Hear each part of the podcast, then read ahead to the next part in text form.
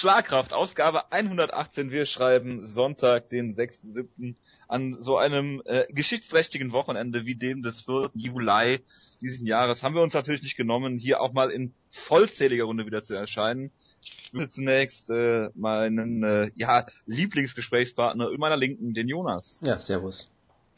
Und äh, zu meiner Rechten ein äh, gern gesehener, in letzter Zeit leider etwas zu kurz gekommener äh, Gast äh, und äh, Mitbegründer dieses Podcasts. Äh, zu meiner Rechten der Wutke. Wie sind Öse, Jojo? Was ist mit dem? Da war meine Begrüßung ab. Ach so, okay. Ähm, ja, machen wir, äh, fangen wir an äh, mit äh, der News-Ecke, werden wir gleich zumindest anfangen. Oder fangen wir mit World Series of Fighting an, ich weiß es nicht. Auf jeden Fall legen wir heute mal den Fokus auf UFC 175. Und das ist so das, was wir diese, diese Woche zu besprechen haben. Dafür wird es nächste Woche ähm, das Review zu der Frankie Edgar BJ Penn Show geben, die heute Abend läuft. Äh, wir werden allerdings natürlich nicht darüber reden können, weil wir auch nächste Woche keine Zeit und Lust haben, darüber zu reden.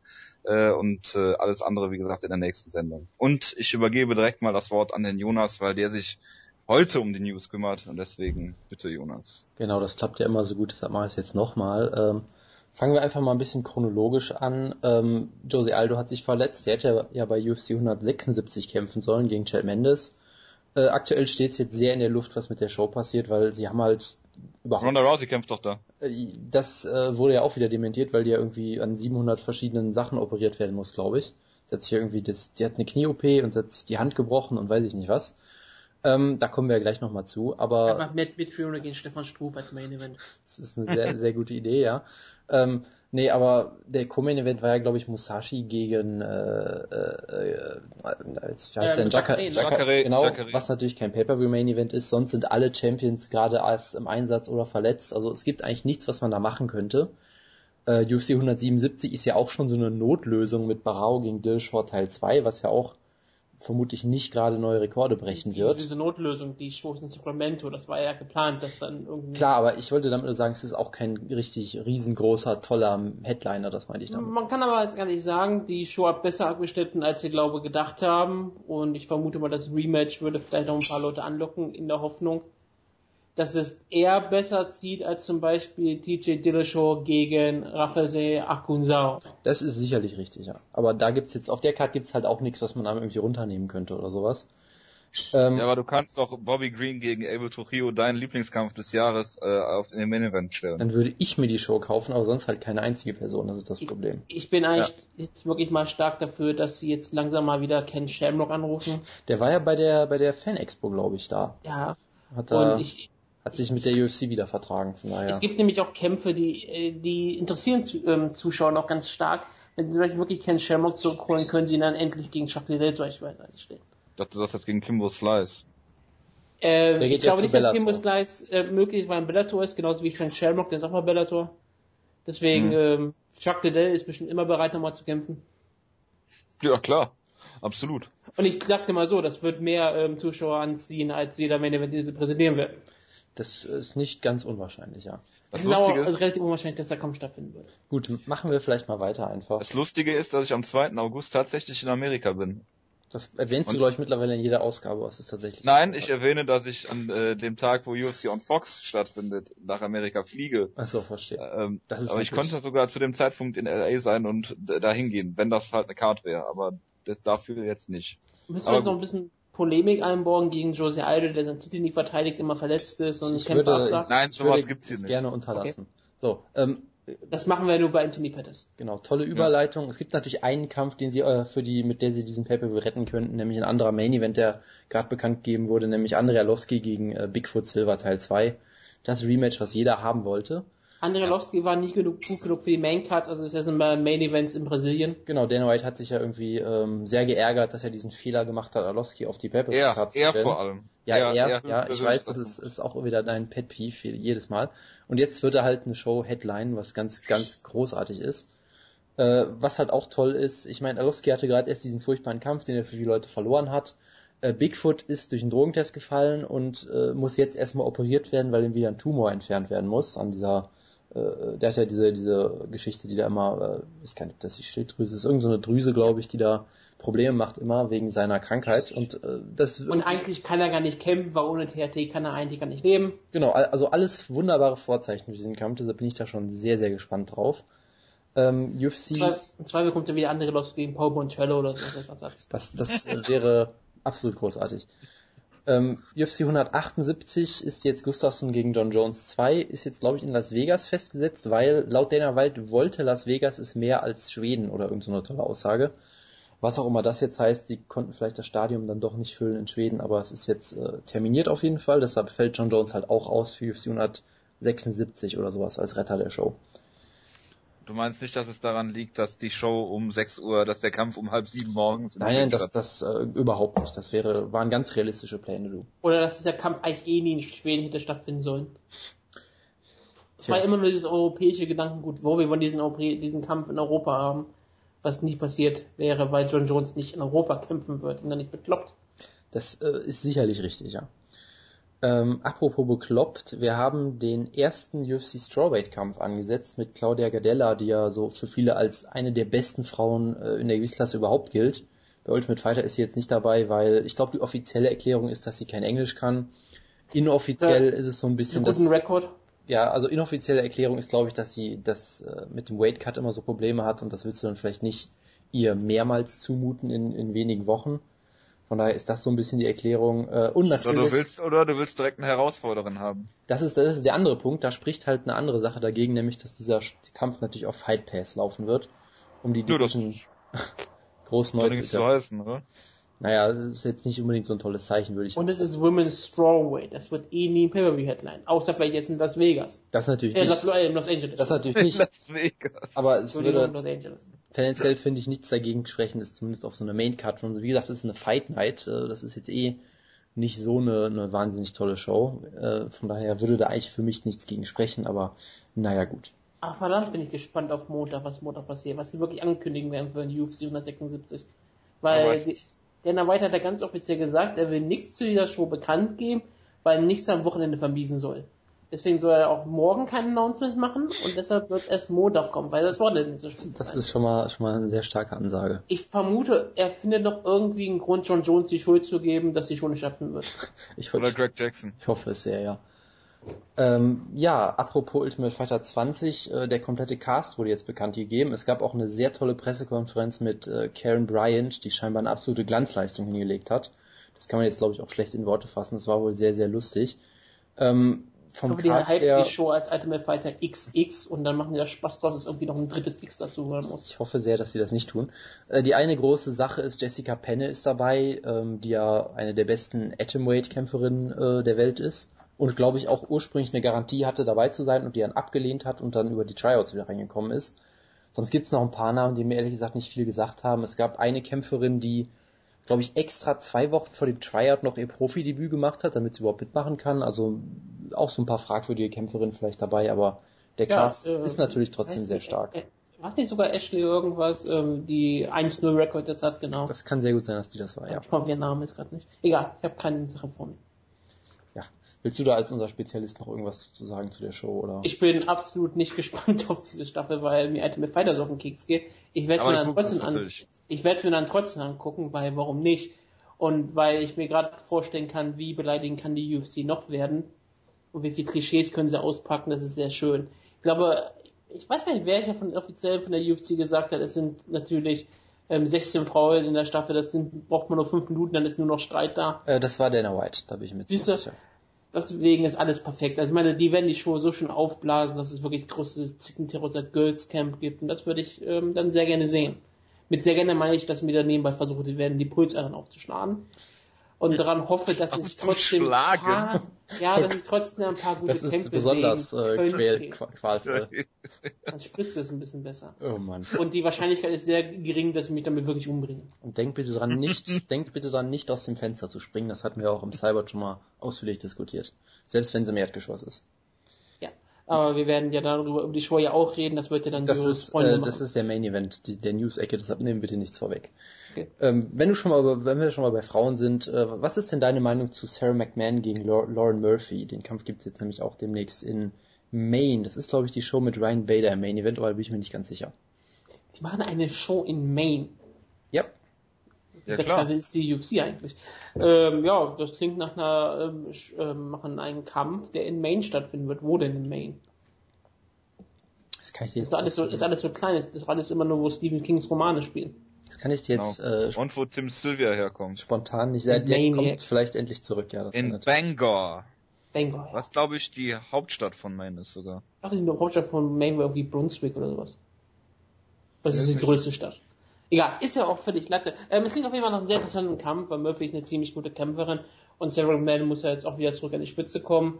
Ähm, ist natürlich immer sehr schwierig, weil UFC muss hoffen, dass Murphy gewinnt, und dann hast du vielleicht trotzdem eine frischere Contenderin für UFC, äh, für Ronda Rousey, die nächste Lady X, die keine Chance haben wird.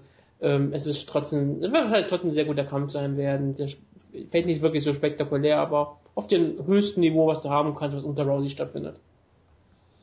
Ähm, ja, genau. Murphy ist ja die ben Bantamweight Championess von Invicta gewesen, glaube ich, ne? Genau.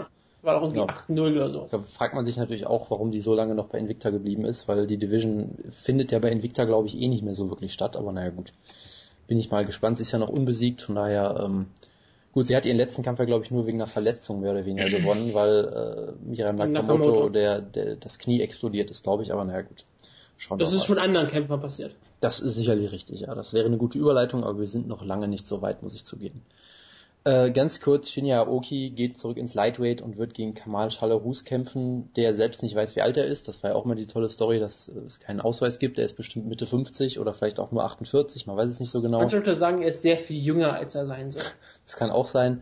Äh, nur zur Vollständigkeit halber, Ben Askren kämpft bei der gleichen Show um den Welterweight-Titel gegen irgendwen. Ich habe mir den Namen jetzt ehrlich gesagt nicht notiert. Vielleicht wird er wieder zu Boden genommen, aber ich vermute sehr, dass er gewinnen wird. Ja, Sch- Chalarus wird den Kampf im Stehen halten gegen Aoki und ihn Ach, dann ja, ausstreiken. Ach, der Kampf findet gar nicht in der UFC statt, habe ich irgendwie so vor kurzem gedacht. Ja, der Kampf findet Jungen, las, die- dass Chalarus stattfindet, habe ich gedacht, okay, der Kampf findet in der UFC. Der kämpft, Und der Oki hat bestimmt einen Vertrag unterschrieben, von dem ich nicht nichts bekommen habe. kämpft für One Natürlich. FC, für One Das FC in Abu Wäre Dhabi. dir auch völlig egal, äh, völlig egal, ne?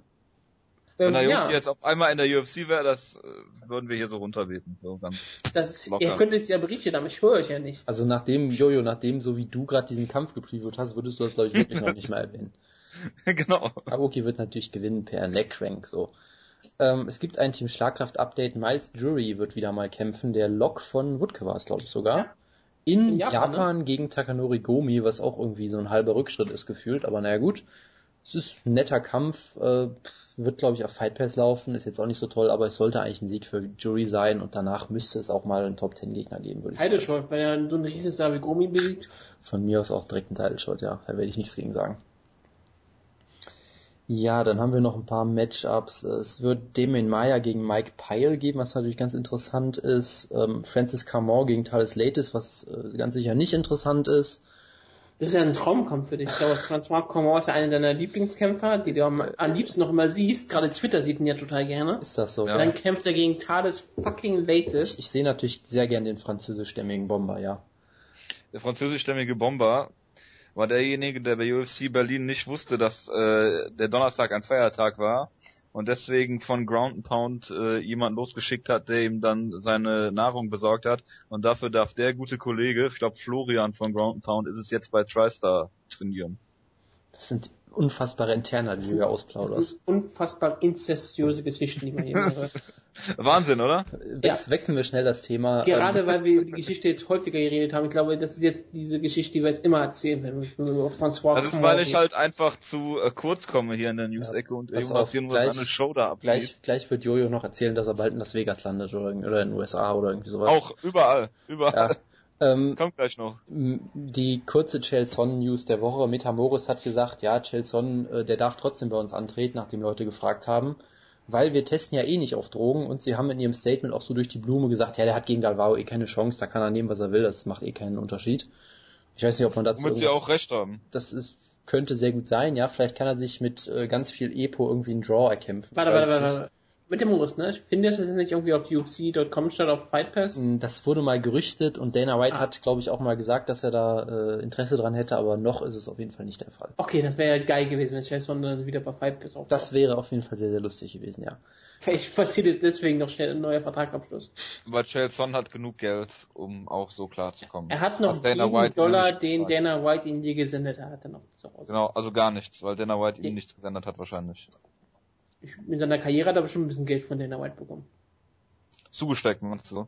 Nee, er hat ja gesagt, jeden Dollar, den er je von der UFC erhalten hat, den Von der er UFC oder von Dana White? Ich glaube von der UFC, er hat so gesprochen, you gave me, deswegen vermute ich mal, er spricht von der UFC jetzt allgemein. Ja, Weil Chelson ist, Dana halt White auch, ist die UFC. Chel- Chelson ist ein Company Man. Das muss man halt auch einfach mal so sagen. Ja.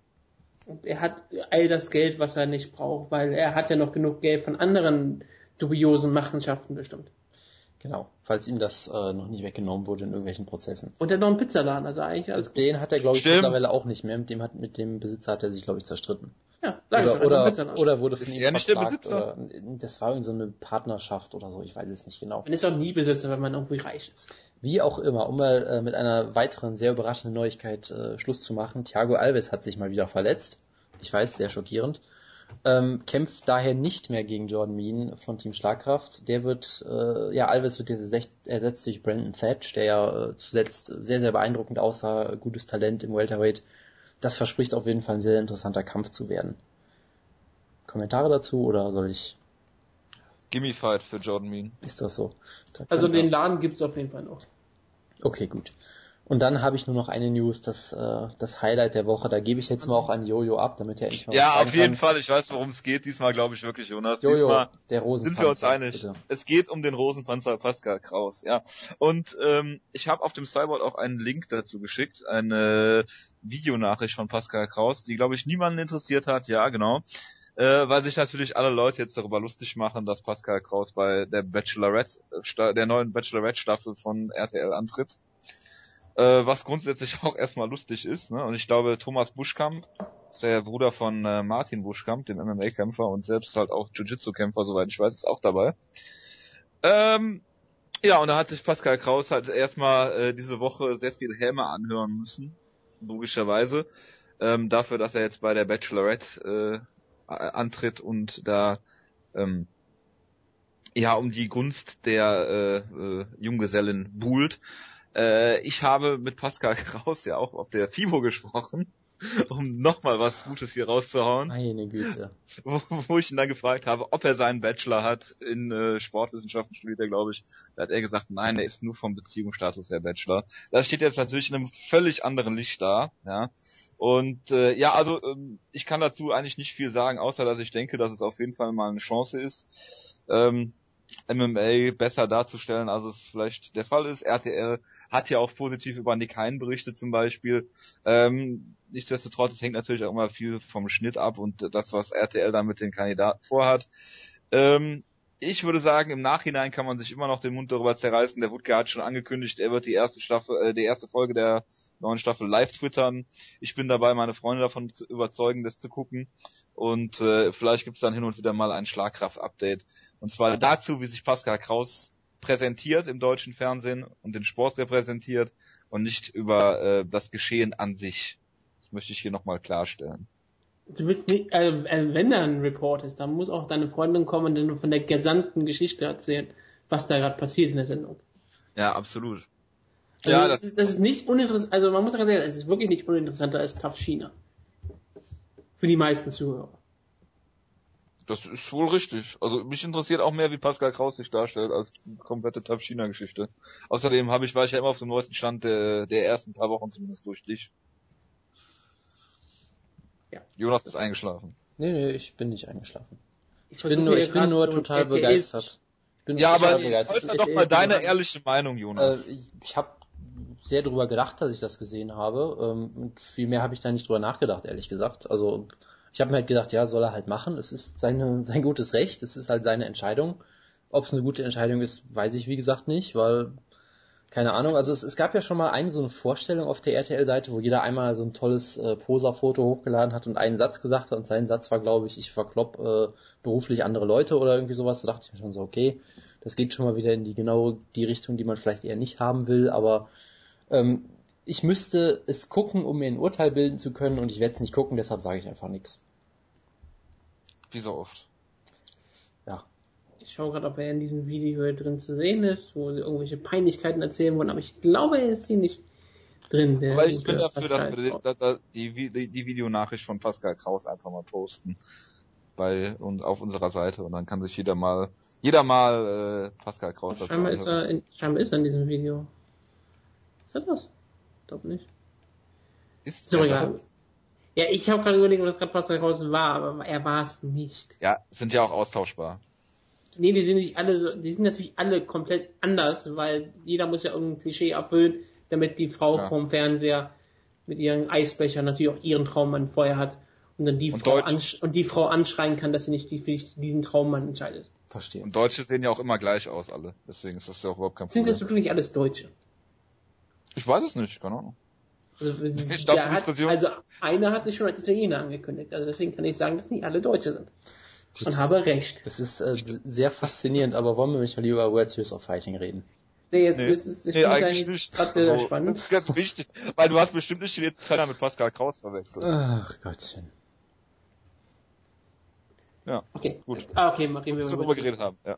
Ja. Bitte, Jonas. Ja, World Series of Fighting war ähm, am Nachmittag in den USA. Ich glaube, 4 Uhr war es in einer Zeitzone. Bei uns war es parallel zu dem äh, Niederlande-Spiel. Ich habe dann mal so ein bisschen reingeguckt.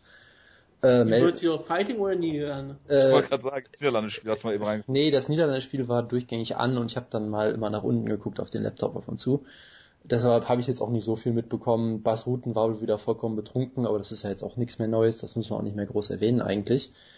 Ähm, Melvin hast. ja, das ist ja heute bei der Show generell das, was sich so durch die Show zieht, dass wir immer Sachen erwähnen, die eigentlich nicht relevant sind. Apropos, Melvin Giard hat einen Kampf gehabt und hat gewonnen. Er hat Jay-Z ausgenockt, Jay-Z Calvan. Äh, hat relativ klug gekämpft, hat Takedowns gestoppt, war im Stand einfach deutlich besser, hat ihn dann am, ähm, am Käfig ausgenockt. Es gab also ein Standing TKO, was man auch nicht alle Tage sieht. Äh, nicht mal gesagt, Jesse Kyvan ist ein Top 5 Lightweight oder so? das habe ich 2007 vielleicht mal gesagt, da war er es glaube ich auch Ja, und seitdem war er nur noch verletzt. Aber ich glaube nicht, dass wir 2007 schon die Show hier gemacht haben, deshalb. weiß Aber ich du nicht. erwähnst es immer wieder. Ja, er ist halt einer der größten äh, äh, What-Ifs der Geschichte im Prinzip. Nein, das ist ein nicht. Nein, das ist Brandon definitiv Vera. nicht. Also ich sag mal so, er hat halt die Wahrheit. er hat halt 2007 mal alle Leute platt gemacht, die es damals gab. Da gab's halt auch so noch wie nicht, Brandon Vera. da gab's halt auch noch er nicht. hat eine Niederlage in 2004 gegen Joachim Hansen. Ja, Joachim Hansen war mal ein richtiger Top-Lightweight, das vergisst man auch schnell. Äh, Und er war dann halt, wie gesagt, ewig verletzt, äh, ein paar Mal Pech gehabt. Es gab diesen komischen ersten Kampf gegen Shinya Aoki, wo er, glaube ich, disqualifiziert wurde und so weiter und so fort. Ist ja auch vollkommen egal. Ich weiß gar nicht, warum wir darüber jetzt reden. Er wurde auf jeden Fall hier ausgenockt und das wird, glaube ich, nichts mehr mit seiner Karriere. Ist nicht Melvin Gida auch als der größten What-Ifs in der UFC-Geschichte oder MMA-Geschichte, Äh? Das könnte man auch durchaus dazu zählen, ja. Äh, Ich müsste jetzt natürlich noch erwähnen, dass er eine Wundertüte ist, um auch diesen Spruch mal wieder zurückzubringen. Aber ja, hier sah er gut aus, hat das Gewicht nicht gemacht. Ja, gut. Ähm, ich würde ihn gerne gegen Justin Gaethje natürlich sehen oder sowas, das wäre sicherlich interessant. Ähm, dann sollte es ja ursprünglich Palhares gegen Fitch geben, die Tit- Titelverteidigung von Palhares. Dann hat sich, glaube ich, die, ist, glaube ich, die Mutter von Palhares erkrankt oder musste operiert werden, dann war er raus. Dann haben sie Fitch gegen Shields gebuckt, was ja ein absoluter Traumkampf von uns dreien wäre. Dann hat sich Shields verletzt, dann haben sie Fitch gegen Bergman Teil 3 gebuckt, dann hat sich Bergman verletzt und dann war es am Ende halt Fitch gegen Hallman, ich glaube sogar im Middleweight. Der Kampf Ja. war halt dann total ähm, random im Prinzip. Er lief, Hat glaube er ich, stattgefunden sogar? Ich habe Ja, ja. Das irgendwie nicht stattgefunden. Also- aber ich habe nicht gelesen zu diesem Kampf. er, er lief so halb während der Ha- Halbzeit auch noch so ein bisschen. Ich habe ihn trotzdem nicht wirklich geguckt, weil es war halt der klassische John Fitch-Kampf. Er hat ihn innerhalb von 20 Sekunden immer zu Boden genommen und dann lag er halt 4 Minuten 40 auf ihm drauf und dann ging die Runde zu Ende und dann ging es weiter. Also Hallman hat ab und zu versucht, eine Submission anzusetzen, hat aber alles nicht geklappt. John Fitch hat äh, war sehr aktiv, er hat irgendwie 167 Strikes gelandet und Hallman ganze 8. Also es war sehr dominant, aber Fitch war halt trotzdem nie irgendwie nah an einem Finish dran, weil, wie gesagt, er hatte halt nicht wirklich besonders gefährliches Ground and Pound meistens und es war wirklich ein sehr typischer John Fitch-Kampf. Ähm, ich habe mich gefreut, dass es keine Stand-Ups gab, aber mehr muss man, glaube ich, auch nicht zu sagen. Und dann war ja auch schon der Main Event, nämlich äh, Nick Newell gegen Justin Gaethje. Äh, Wutke, willst du nicht mal anfangen vielleicht? Nö. Ach, toll. Äh, ja, da gab es ja diesen Kampf. Ähm, Nick Newell hat eigentlich sogar ganz gut angefangen, hat die ersten ein, zwei Minuten sogar gewonnen, hat da einige gute Kombinationen im, Schlag, äh, im Stand gelandet. Ähm, Das ist auch Gaethje, ein bisschen übertrieben, oder? ich, du hast den Kampf ja nicht komplett geguckt, dachte ich. Der hat die ersten hab- anderthalb Minuten gewonnen. Ja, er war halt in den ersten eineinhalb Minuten ganz gut, so. Wie auch immer. Ich habe das Highlight-Ding geschickt, was Mario Junge gegeben hat. Da waren die ersten zwei Minuten aber komplett drin. Ich glaube auch. Wie auch immer. Er sah auf jeden Fall anfangs nicht schlecht aus, sagen wir es vielleicht so.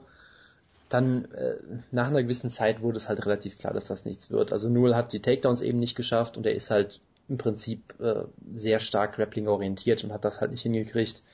Dann hast du halt gesehen, Gaethje hat sich an ihn angepasst, hat sehr viele ähm, Schläge auch zum Körper gezeigt und Kicks halt immer auf die, ich glaube es ist die rechte Seite, wo Newell halt dann auch schwer verteidigen kann, weil ihm da halt Also New ist, ist es links, aber links, okay, links aber-. Gut, dann waren es rechte, rechte Kicks, äh, die er, wie gesagt, dann dementsprechend nur sehr schwer verteidigen konnte. Er sah dann auch nach am, schon am Ende der ersten Runde ziemlich platt aus, wurde dann zu Boden geschlagen in der zweiten Runde und der Kampf wurde gestoppt. Also es hat nicht wirklich groß Spaß gemacht, sich das noch anzugucken nach einer gewissen Zeit, weil es halt, ähm, ach komm. es, es war halt sehr offensichtlich, dass das nichts mehr wird nach den ersten Ja, zwei aber das Minuten. hat man aber in MMA so häufig, dass Das jemand offensichtlich klar geschlagen wird und dann kriegt nicht ein schlechtes Gefühl dabei. das muss man, äh, man Hatte ich auch nicht gehabt. Also man muss sagen, bei, bei Justin Gaethje äh, Kämpfen habe ich sehr oft ein schlechtes Gefühl, weil er die Gegner immer ziemlich verprügelt und Ja, aber es liegt daran, dass die Gegner meistens alle ziemlich scheiße sind. Das ist sicherlich richtig, ja. Also und ich, meine, Nick Newell sah halt als einziger von seinen Gegnern, ich habe nicht so viele Justin Gaethje Kämpfe gesehen, so ich glaube glaub, zwei Verteidigungen habe ich glaube gesehen oder so, oder zwei Kämpfe von ihm, weiß ich nicht, ob er wie lange er den Titel schon hält. Aber ich habe auf jeden Fall ihn ein paar Mal gesehen, habe gedacht, okay, der hat UFC-Potenzial, vielleicht nicht ein Top-UFC-Potenzial, aber so Top 15, vielleicht wäre er gerankt, keine Ahnung. Aber ähm, er wird halt bei World Series of Fighting nicht geprüft und das konnte Nick Newell vielleicht auch wirklich nur einen Minute abrufen. Und ja, und dann wurde er halt viel zu häufig getroffen und dann wirst du halt davon müde. Aber ich fand das jetzt das nicht besonders schlimmer als viele andere Entscheidungen, die ich in Mixed Martial Arts meiner Lebenszeit bisher gesehen habe. Da habe ich schon so viel Schlimmeres gesehen. Das ist äh, vollkommen Und richtig. Ja. gerade weil sich eigentlich Newell bis zu Ende noch einigermaßen gewehrt hat. Er hat es versucht und hat es nicht geschafft. Das ist sicherlich richtig, ja. Ähm, ich glaube, er war auch einer der besseren Also Gegner. die- ganz ehrlich, ich fand ähm, Junior dos Santos gegen war das so schlimmer. Also da habe ich ein schlimmeres Gefühl gehabt. Das äh, auf jeden Fall, ja. Das Ich wollte glaube auch, Junior dos Santos war auch da wehrloser. als hätte Junior dos Santos da keine Hände gehabt. die sowohl im zweiten als auch im dritten Kampf, muss man dazu sagen. Ja, also ich wollte das halt auch nochmal sagen. Also es ist halt, es ist halt schwierig. Auf der einen Seite hast du halt, äh, sag ich mal, vielleicht Leute, die den Kampf einfach irgendwie gucken, zufällig. Und wenn Nick Newell nicht kennt, weil wir es nicht erklärt haben, Nick Newell fehlt eine Hand. Ja, das ist richtig. Ein Unterarm. Unterarm, Genau. Unterarm, Genau, Unterarm. Unterarm. Deshalb, es gab halt auch Berichte von äh, Brent Brookhouse zum Beispiel, der, glaube ich, bei irgendeiner Familienfeier saß und da haben irgendwie 20, 25 Leute den Kampf geguckt und am Ende waren noch fünf übrig, die anderen sind alle ent, entsetzt im World Series of Fighting. Ja gut, Ja. Brent Brookhouse. Es ist sein Job, vermute ich, ne? Und es ist halt auch einfach mal NBC gewesen, ne? Genau. Also, Also NBC Sport. Dementsprechend, ich glaube, gerade wenn du Nick Newell eben nicht kennst, kannst du halt Leuten schlecht vermitteln, hey, der kann wirklich was, das ist wirklich ein guter Kämpfer. So sieht's halt einfach aus, als würde da jemand quasi Leg ich meine Hand ins Feuer, ja. da würde da jemand irgendwie, falls fast schon, als würde da ein Mann gegen ein Kind kämpfen, so vermutlich wären die Reaktionen darauf. Ich weiß auch nicht, ob das jetzt so gut angekommen ist bei den NBC-Leuten, aber gut, das, äh, sie haben, sag ich mal, mit dem Feuer es gespielt. lief auf äh, NBC, ne? Also wirklich Ja, auf NBC, auf- nicht auf NBC Sports, Nee, auf nee, nee, NBC, nee, auf dem, dem, auf dem richtigen NBC. Ja. Genau, von daher bin ich mal gespannt, was so die Reaktionen darauf werden. Ähm, von daher, ich, ich wollte auch nochmal sagen, also es hat nicht unbedingt Spaß gemacht zu sehen. Äh, Das, dieses äh, ungute Gefühl bin ich da vielleicht nicht ganz losgeworden. Das ist vielleicht auch unangemessen an der Stelle. Ich weiß es Du bist wirklich. doch politisch korrekt. Ja, Dankeschön, Dankeschön. ja, aber jeder Mensch muss doch die gleichen Chancen haben, Jonas. Ja, hat Also- er auch gehabt und hat verloren. Ist- Ich, ich habe ja auch nicht gesagt, dass äh, du den Kampf hättest nicht ansetzen sollen. Das, darum ging es mir ja nicht. Das Problem, er, er musste ja angesetzt werden. Nick Newell war der zweitgrößte Star in der Lightweight Division, hat sich den Kampf ja auch verdient. Ich meine, er hat Nulpen besiegt, aber es sind Nulpen, wie auch Justin Gaethje sie besiegt hat. Das ist jetzt nun nicht das Problem für Nick Newell. Er hat die Leute besiegt, er hat sie auch klar besiegt und dann sollte er auch sein Teil schon bekommen. Genau, ja. Am Ende ist er gescheitert, aber da sind schon ganz andere Leute gescheitert. Das liegt jetzt nicht daran, dass er einen Unterarm hatte. Es war eine großartige Leistung gezeigt. Sie hat aber hier nicht gereicht und äh, wahrscheinlich ist er nicht gut genug für einen Title Shot und äh, also ein, ein Champion zu sein in den World Series of Fighting. Er ist wahrscheinlich absolut nicht gut genug in die UFC zu kämpfen, aber In der regionalen Szene kann er ein Star sein. Ja, aber für das, was World Series of Fighting Rooster äh, hat, ist er halt Ja. relativ, also gut. ich meine, er, er könnte, wenn Justin Gaethje nicht gäbe, wäre er wahrscheinlich ein Champion. Das kann durchaus sein, ja. Also er ist, Aber, er ist auf jeden äh, Fall Er ist kein, wahrscheinlich trotzdem eigentlich nicht gut genug, um eigentlich da ein Champion zu sein, aber es liegt auch daran, dass viele Lightweight natürlich bei Bellator kämpfen.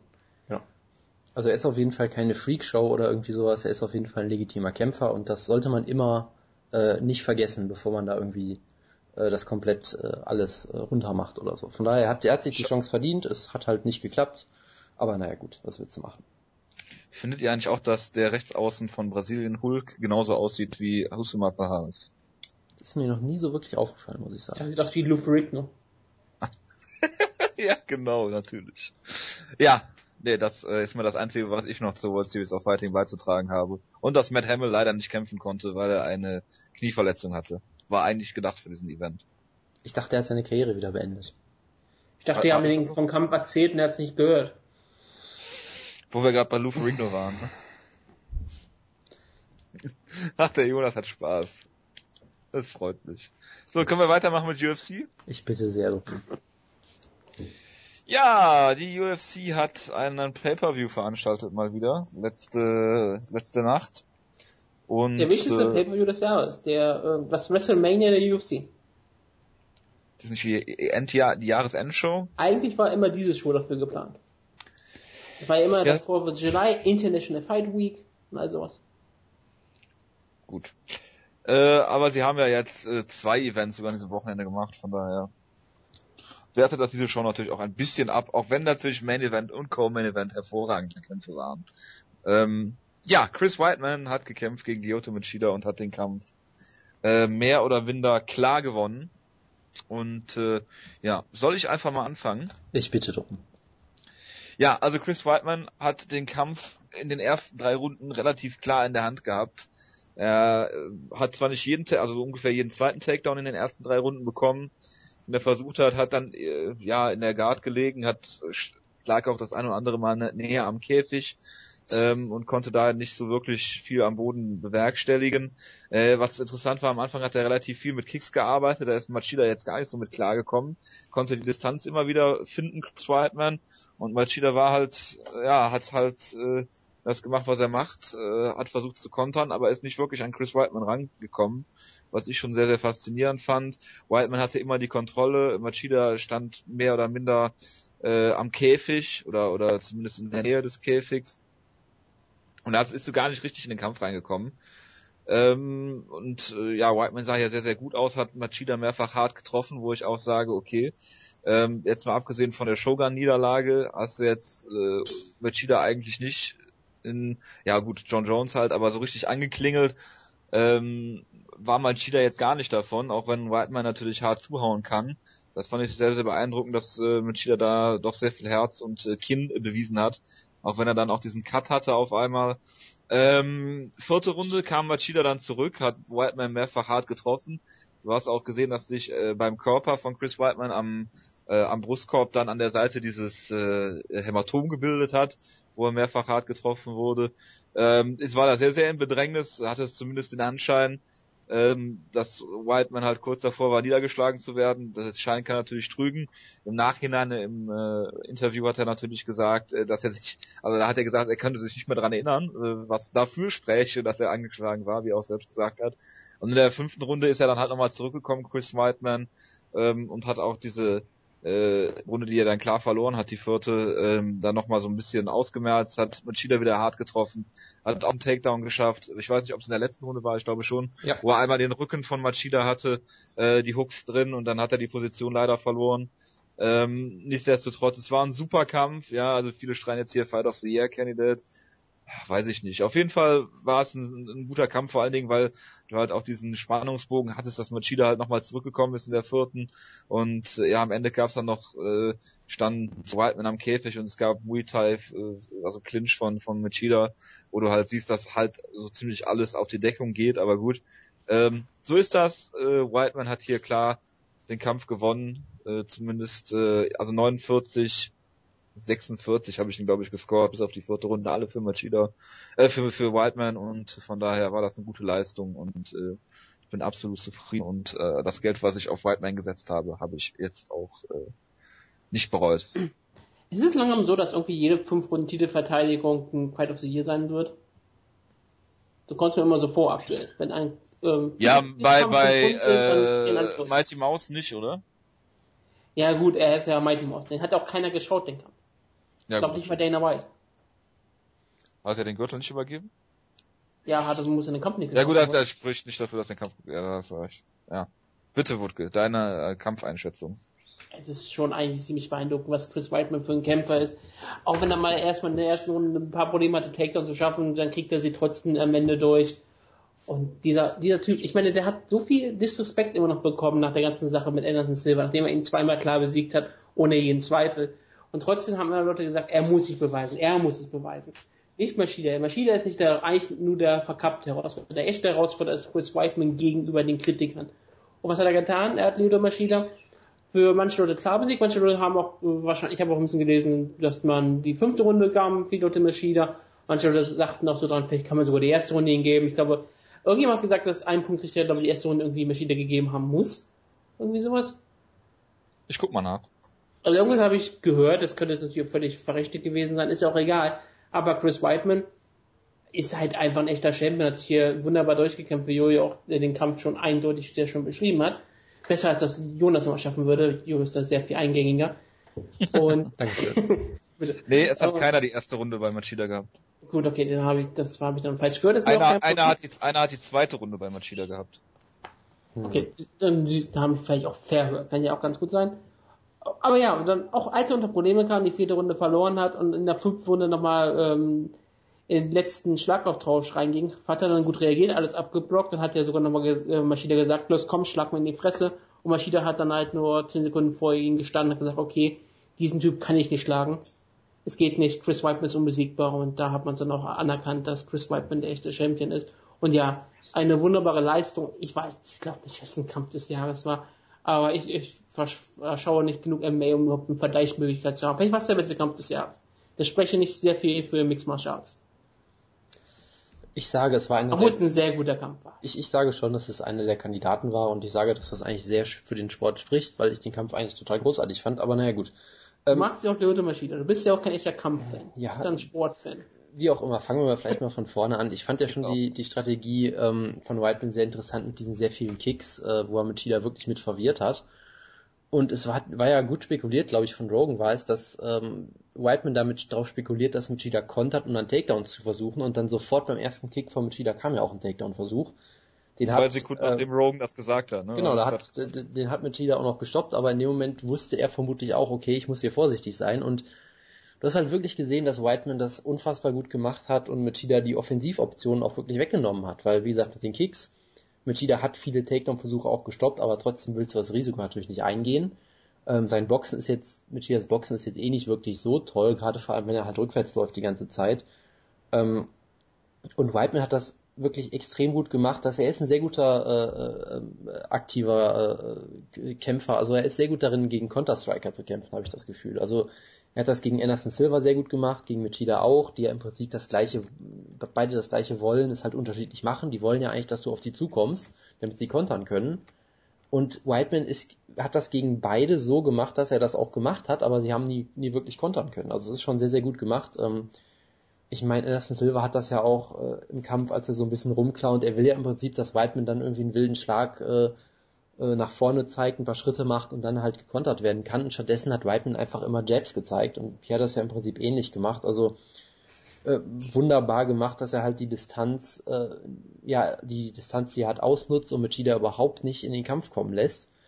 Von daher, also es gab auch ein paar Kritiken, äh, Machida hätte einfach mehr machen müssen in der ersten Runde oder so, wo ich halt sage, ja, nee, das war einfach unfassbar gut gemacht von Whiteman, die sind unfassbar gut diesen, diesen Druck aufgebaut und Machida immer verfolgt und äh, ihm kaum Raum zum Atmen gelassen. Und von daher war das einfach unfassbar gut gemacht von White. Und hat mich hier auch sehr beeindruckt, weil er hat Lyoto Machida einfach mal outstriked für drei Runden oder was auch immer. Äh, und gerade in Runde drei halt wirklich sehr, sehr hart getroffen auch noch. Und gut, er wurde dann müde, da kann man jetzt drüber spekulieren, was das heißt, es ist halt einfach schwierig, äh, so lange zu kämpfen, äh, Machida hat auch viele Bodyshots gezeigt. Äh, Whiteman hat jetzt schon gesagt, dass sein Camp scheiße war. Also da gibt es natürlich viele Gründe dafür. Und auch da hat er halt gezeigt, dass er mit solchen Situationen klarkommt, weil das musst du halt machen, wenn du Champion bist. Du musst halt auch mit solchen Problemen klarkommen und dich zurück in den Kampf kämpfen. Ich meine, er hat mit Cheetah, also du kannst Whiteman auch wirklich die fünfte Runde geben, weil er hat dann ja auch noch ähm, ihn mehrmals mit diesen harten Elbows getroffen, hat da sein ganzes Striking. Für mich gibt's da eigentlich gar keine Diskussion, die, was die fünfte Runde angeht. Machida hatte diesen einen Moment am Ende, wo er den am Käfig gestellt hat. Also er hatte äh, und er hatte, alles, alles auf die Deckung geknallt hat, aber äh, während äh, ja Whiteman da viel viel mehr Aktion hatte in der gesamten Runde. Also er hatte die die ersten ein zwei Minuten war glaube ich auch noch ganz gut. Aber ja, Whiteman hat das sehr gut gemacht, dass er so die Hände von Machida gegriffen hat, so ein bisschen John Jones mäßig und dann mit diesen wunderbaren Elbows gekontert hat, was auch auch von ihm so noch nie gesehen habe. Also er hat hier sehr viel Herz bewiesen, er hat äh, bewiesen, dass er strategisch sehr gut kämpfen kann, dass er sich sowas durchkämpfen kann. Und ich bin eigentlich restlos beeindruckt. Machida hat jetzt auch, fand ich, nicht schlecht gekämpft. Ähm, gerade in den letzten beiden Runden musste er wirklich seinen Stil ändern, weil er konnte ja nicht mehr kontern, er musste wirklich äh, selber aktiv werden und selber nach vorne gehen und hat das eigentlich auch ziemlich gut gemacht, was ich vielleicht auch so nicht erwartet hätte. Ich hätte mir bei Machida auch fast schon vorstellen können, dass er wirklich fünf Runden lang auf Whiteman wartet und dann ganz klar verliert, aber also ich war von beiden sehr beeindruckt und Whiteman wird, wenn das so weitergeht, lange, lange Champion bleiben und äh, ein wunderbarer Kampf. Gut. Gut, hast du noch was zu sagen? Bin noch ganz baff von den vielen Wörtern, die gerade Jonas verwendet hat. Tja, genau. das bist du nicht mehr gewohnt, ich merke das schon. Wir sind eingelullt. Ja. ja. Aber gut, Jonas, dann kannst du direkt mal weitermachen. Ich bin mal gespannt, wie viel du zu einem 16-Sekunden-Kampf zu sagen hast. Ronda Rousey gegen Alexis Davis. Ja, äh, Rousey hat sie hart getroffen, dann kam Nie und hat sie sie mit einem Judo-Wurf ausgenockt. Und das war's, glaube ich. Also es war das war derselbe Judo-Wurf, also dieser Headlock-Takeover, den ich meinen Wrestlern äh, bei, Smack, bei SmackDown Here Comes the Pain als Signature-Move gegeben habe. das, den gibt's nämlich genauso auch bei diesen alten ähm, Smackdown-Spielen. Fand ich sehr schön. Ich glaube, das war auch deswegen die Idee von Ronda Rousey. Bestimmt, deswegen, ja. Sie ist, sie ist ja ein Wrestling-Fan, vielleicht hat sie das dann so gemacht. Kann man ja nicht ähm, abstreiten, oder? Ich glaube, jetzt habe ich auch länger über den Kampf geredet, als er lief. Äh, also können wir jetzt ja weitermachen, oder? Nein. Ähm, es war auf jeden Fall eine beeindruckende Leistung, weil Alexis Davis ist die wirklich beste Herausforderung, die man sich aktuell wünschen kann, weil es gibt nicht viel bessere, die sie Ronda Rousey noch nicht besiegt hat. Und ja, ja, und dann wird sie einmal kurz getroffen, in den Muay Thai Clinch ein bisschen ist sie gegangen. Und dann, äh, da wurde sie dann nochmal getroffen, Ronda Rousey nimmt den Judo-Wurf, hat den, hat den Headlock-Position und schlägt ihm ein paar Mal ins Gesicht, was nicht sehr, sehr hart aussah, aber ich glaube, der Wurf plus die Schläge als Kombination haben dann dafür gesorgt, dass Alexis Davis dann ausgelockt wurde. Absolut. Sie hatte noch einen Takedown gegen Ethan Levine versucht, hat ihn nicht geschafft. Und damit war ganz klar, dass Ronda Rousey hier ihren Champion Gürtel verteidigt hat. Ja, du merkst ja auch, dass die Refs ja, Kevin Case sich dann ja auch auf der Card immer besser grappeln können, müssen, ja, weil sonst werden sie halt auch von den Kämpfern outgrappelt. Ähm, ja, also viel mehr zu dem Kampf kann man ja gar nicht sagen, dass es den harten Schlag gab, den äh, das nie Wurf und dann diese fünf, sechs Schläge, die nicht sehr hart waren, aber ähm, muss dann halt einfach dazwischen gehen, weil es war halt wirklich, was ich auch denke, eine Kombination von diesen ganzen Sachen und Alexis Davis war ja völlig weg. Ähm, von daher schade, dass der Kampf so schnell zu Ende war. Äh, ich habe dann auf der Timeline beim äh, beim Schauen dann halt gesehen, dass irgendwie ähm, der der äh, Kampf davor, der Heavyweight-Kampf ist ja noch ausgefallen. Dann war irgendwie nach einer Stunde oder so, kam dann schon der Co-Main-Event und ich hatte noch irgendwie anderthalb Stunden oder zwei Stunden auf meiner Timeline dann zu, zu sehen und ich denke so, oh, könnte ja interessant werden, dass der Kampf von äh, der Co-Main-Event zumindest länger wird. Aber dann haben sie auf dem Pay-Per-View ja noch zwei Prelims gezeigt. Ähm, nichtsdestotrotz, äh, ja, also Ronda Rousey hat hier äh, ja wieder mal unter Beweis gestellt, dass sie ihr Stand-up auf jeden Fall verbessert hat er hat das gemacht, was sie machen musste äh, und hat hier ganz überzeugend Alexis Davis besiegt und äh, ja, ich warte auf die nächste, die es versucht, äh, Ronda Rousey dann am 2. August äh, bei äh, der UFC-Show dann zu besiegen. Weil es gab ja, oder äh, ich glaube, über den Kampf haben wir jetzt genug geredet, wir müssen über das äh, Post-Fight-Interview reden. Ich will nicht über die Entrance-Song von Alexis Davis reden, das finde ich gut. Was war denn der Entrance-Song von Alexis Davis? Da ist doch Twitter so richtig, wie heißt die Band Lorde? Ich habe keine Ahnung. Ich habe keine Ahnung, ich kenne die Band nicht. Ich weiß nur, dass ich weiß nur, Rot, dass die das dann sehr viel.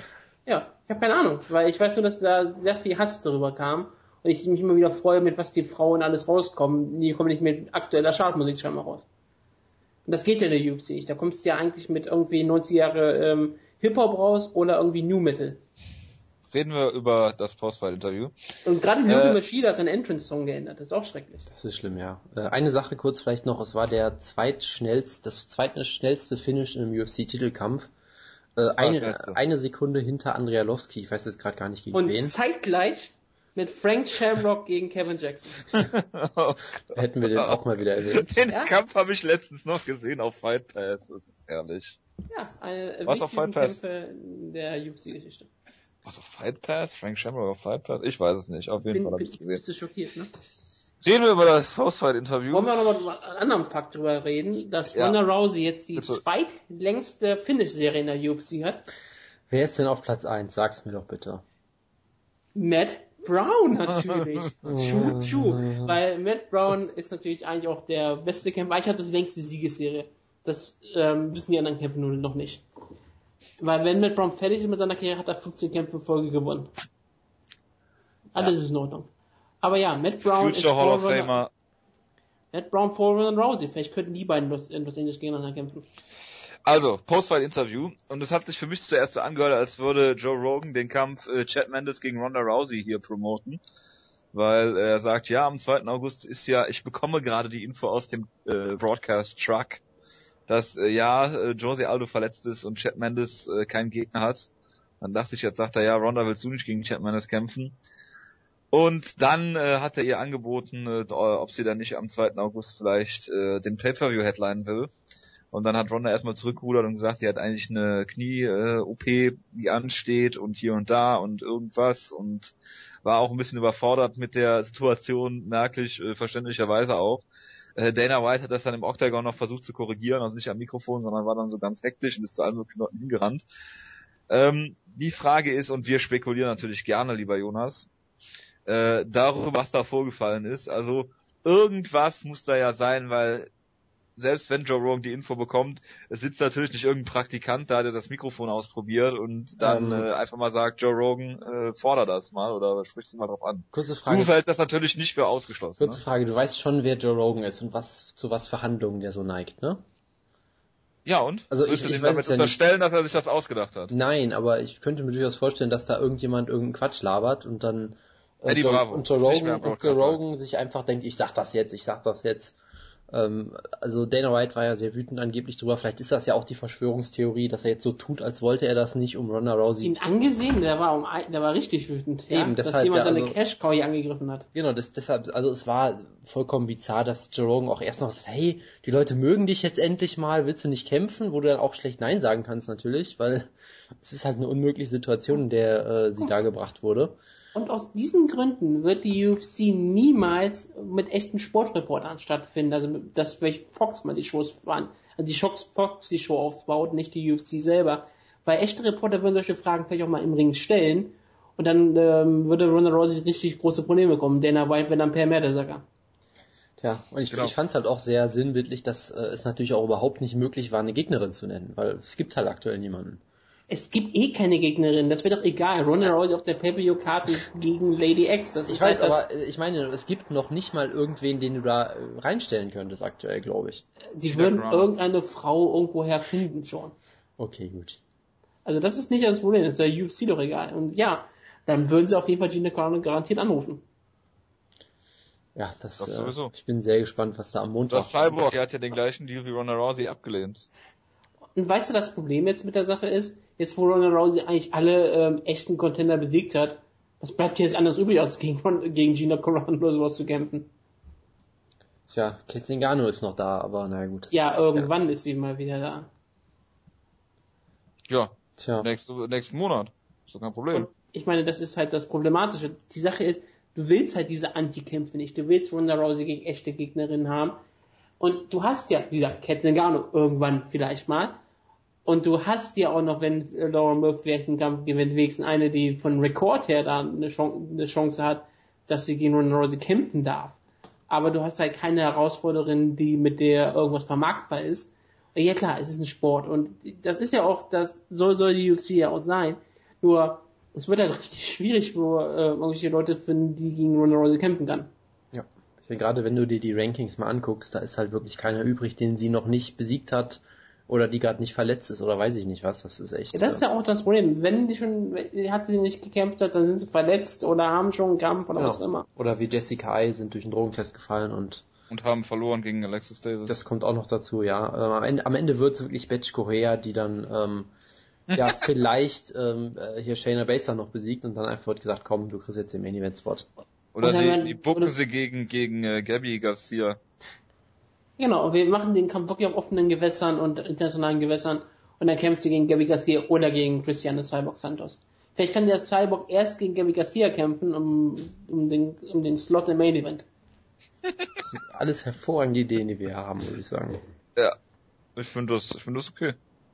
Wenn dann, äh, dann äh, auch Musashi und Jacare dann auf dem Flugzeugträger kämpfen, das wäre hervorragend. Ich würde das, ich würde das kaufen. Der USS Intrepid. Genau. Und ich weiß, ob wir ein mal. Flugzeugträger ist. Bestimmt. Ist ja egal, kann auch ein Zerstörer sein. Aber gut. So viel äh, zur äh, US äh, ja, Flotte. Machen wir weiter mit äh, Uriah Hall, Jonas, gegen Big Monster. Und du redest ja so gern über 10, Jonas. Und jetzt hast du wieder die Gelegenheit dazu. Äh, tue ich eigentlich gar nicht so gerne, gerade wenn es nicht die von Sarah McMahon sind. Äh, nein, aber Uriah Hall hat sich hier ganz komisch am C verletzt. Irgendwann im Kampf, vielleicht auch schon vorher, man weiß es nicht. Hat dann erfolgreich den Doktor davon überzeugt, dass er mit einem offenen Bruch noch kämpfen kann und hat dann gewonnen. Und mehr muss man Dass halt auch nicht so, sagen. dass das so war, schon. ja, wie auch immer. Also der Doc wurde Ja gut, wir müssen schon darüber diskutieren, dass auf dem Cyborg äh, das völlig äh, gutiert wird. Ja, dass das egal ist. Es ist, es Das, ist schon äh, sehr, sehr lustig, ja, dass auch Joe Rogan zum Beispiel sagt, hey, der Doc, der soll nicht schon wieder in den Ring gehen, der soll mal abhauen und wo er vorher noch kurz erzählt, ja, die Sicherheit der Kämpfer ist das Wichtigste, wie gut wir das wieder machen hier mit Stephen Truth, hat man ja schon wieder gesehen und es war sehr bizarr, vor allem weil du es halt Uriah Hall überhaupt nicht angesehen hast im Kampf. Der Kampf war halt wieder dieses typische Uriah Hall-mäßige, wo er halt, ich sag mal, ohne Verletzung hätte ich den Kampf wieder relativ furchtbar gefunden, weil er halt wieder so ein bisschen rumgepost hat, gerade in der ersten Runde und äh, wieder so ein ich bisschen... habe mir dazu aufgeschrieben, dass einmal Anderson Silver-esque gesagt wurde. genau. Und dann sagte Joe Rogan da drauf, das ist eher Roy Jones Jr.-esque. Ja, genau. Also der Kampf selber war eigentlich Das ist eher der Michael Jordan der Vergleiche hier. genau. Der, der Kampf war eher zu vergessen. Dadurch, dass er halt diese komische Verletzung hatte, war es schon sehr beeindruckend. Er hat dann am Ende noch eine ganz nette Promo gehalten, die die jetzt bestimmt total beliebt ist bei allen, aber ich weiß nicht, ob man das unbedingt so abfeuern muss, dass er da mit einem scheinbar offenen Bruch gekämpft hat. Es war schon ähm, sehr, sehr merkwürdig. Ja, dein Freund Dr. Benjamin hat es auch sehr kritisiert. Dann bin ich äh, wiederum dafür, dass dieser Kampf so stattgefunden hat. Natürlich. Also ja, hätte der Kampf abgebrochen werden müssen eigentlich? Das ist wirklich eine spannende Frage. Ja, aus medizinischer Sicht wahrscheinlich schon. Ich glaube nicht, dass das so eine gute Idee ist, auf so einer Matte zu kämpfen mit einem äh, mit einer offenen Wunde am Fuß, wo die ganze Zeit so Leute drüber robben. Ich weiß nicht, ob das so eine tolle Idee Aber ist. vielleicht gibt das ja den Leuten Hoffnung, dass Chelsea den Titel nicht gegen John Jones gewonnen hätte. Wahrscheinlich. Ich weiß nicht, ob das jetzt, ob du jetzt da im Nachhinein noch Hoffnung für brauchst für eine Sache, die vor einem halben Jahr passiert ist oder so. Also nur Angst, richtig, ich- Moment, stopp, stopp, stopp. Festzuhalten gilt, äh, Anthony Peroche hätte kämpfen können. Das ist immer wichtig, das zu erwähnen. Das stimmt. Und die Sache mit dieser Chelsea Sache, ich wollte dir die Angst nehmen. Ich weiß, dass du garantiert häufiger nachts schreiend aufwachst und den Albtraum hast, dass Chelsea von den da den Titel gewonnen hat. Das ist dein wiederkehrender Albtraum. Ich will jetzt gar nicht wissen, woher du das weißt. Ja. Das ist halt schrecklich, ne? Das ist sch- schlimm, ne? Du hast einen Laptop, das ist relativ einfach in deine Webcam zu kommen. Verstehe. Deshalb blinkt die hier die ganze Zeit so komisch. Richtig. Gottes Willen. Gut, machen wir mal weiter mit. Mein äh, wiederkehrender Albtraum ist diese Tyler Ferrer-Währung aus der Tour de France vor drei Jahren oder so. Die Tyler Ferrer Werbung, ja, jedes Mal über diese Kackbrillen da. Boah, die, warum gibt's die eigentlich nicht mehr? Ich habe letztens noch Tyler Ferrer gegoogelt. weil es Tyler ist der noch, fährt- der fährt noch. Ja, natürlich fährt Tyler er noch, Ferrer aber das, das Team gibt's gar nicht mehr. Klar, ja, Tyler, ich bin Tyra Ferrer, T- Sprinter im Team Garmin Transitions, ja. genau. Und da gab's aber auch hier diesen komischen, äh, irgendwas Ferry, der da noch mitgefahren ist. Das fand ich auch immer geil. Tyler Ferrer und dieser komische Spanier auch noch. Also das, also wenn die Ferrer, Werbung, Ferrer, meinst du? Genau. Nee, Ferry, irgendwas mit Ferry. Aber äh, das nur nebenbei. Aber wenn Tyler Ferrer äh, noch bei der Tour de France fahren würde, ich weiß nicht, ob er es tut dieses Jahr, aber wenn der um Siege mitsprinten würde, würde ich es wieder gucken. Der stimmt auf jeden Fall nicht im Siege mit. Nicht? Okay, gut. Jonas ist ein bisschen irritiert gerade, glaube ich, aber Ach sei was. froh, dass, sei, sei froh, dass wir jetzt äh, diese Diskussion beenden und gleich im Chat darüber weiterreden. Ähm, Russell Dwayne gegen äh, Marcus Brimage äh, schenken wir uns, glaube ich. Oder Jonas? Der Kampf war ganz okay, das Ergebnis ein bisschen umstritten, aber da ist jetzt nichts, worüber man reden müsste unbedingt. Gut. Äh, Uriah Faber hat gegen Alex Caceres gekämpft und ich habe den Kampf so ein bisschen geskippt, weil ich äh, ja den ziemlich lang fand. Dafür, dass es Uriah Faber gegen Alex Caceres war, hat mir nur das Finish angeguckt, das war sehr schön.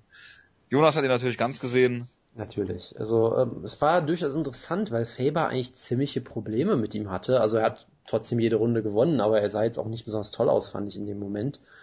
Ähm, er sah im Striking halt nicht so besonders gut aus, hat da keinen Zugriff gekriegt, weil äh, Caceres natürlich deutlich größer ist. Ähm, Caceres hat einige Takedowns sogar gestoppt, ähm, ein paar Mal wieder hochgekommen. Also es war jetzt natürlich keine schlechte Leistung von Faber unbedingt, gerade weil er halt in der dritten Runde dann so gut den Sack zugemacht hat. Da hat halt Caceres einmal den kritischen Fehler gemacht, äh, seinen Rücken aufzugeben, um, um aufzustehen. Dann hat er sich sofort die Submission geholt. Das war schon extrem gut gemacht. Ich glaube, es war für den Kampf so ein bisschen der Best Case, weil Faber hat gewonnen, damit ist er weiter, ähm, ja, ist halt weiter da, kann weiter gegen Leute kämpfen. Wenn er den Kampf verliert, wäre er, glaube ich, echt ein bisschen weg vom Fenster gewesen. Aber er hat halt Kiss Harris nicht total zerstört, sondern der sah halt in der Niederlage eigentlich ziemlich gut aus. Und ist jetzt auch, sage ich mal, eigentlich hat ihm die, die, Niederlage überhaupt nicht geschadet, fand ich eigentlich. Der, ich war eigentlich beeindruckt von ihm, von daher muss ich, glaube ich, mittlerweile leider mit schweren Herzen, äh, schweren Herzens anerkennen, dass er eigentlich auch ein ziemlich guter Kämpfer ist. Und von daher äh, lief eigentlich, besser hätte man sich eigentlich nicht vorstellen können, glaube ich. Es kann nicht sein, dass es diese Tyler Ferrer Werbung nicht bei YouTube gibt. Doch, doch gibt's, gibt's YouTube. Habe ich vor kurzem angeguckt, ja. Hervorragend. Ähm, ich, ich schicke sie. Ich, ich, ja, hervorragend. Soll ich jetzt währenddessen ein bisschen über Kevin Casey reden, oder wie? Ja. ja, ich kann auch über Kevin Casey reden. Ja, dann tu du das bitte.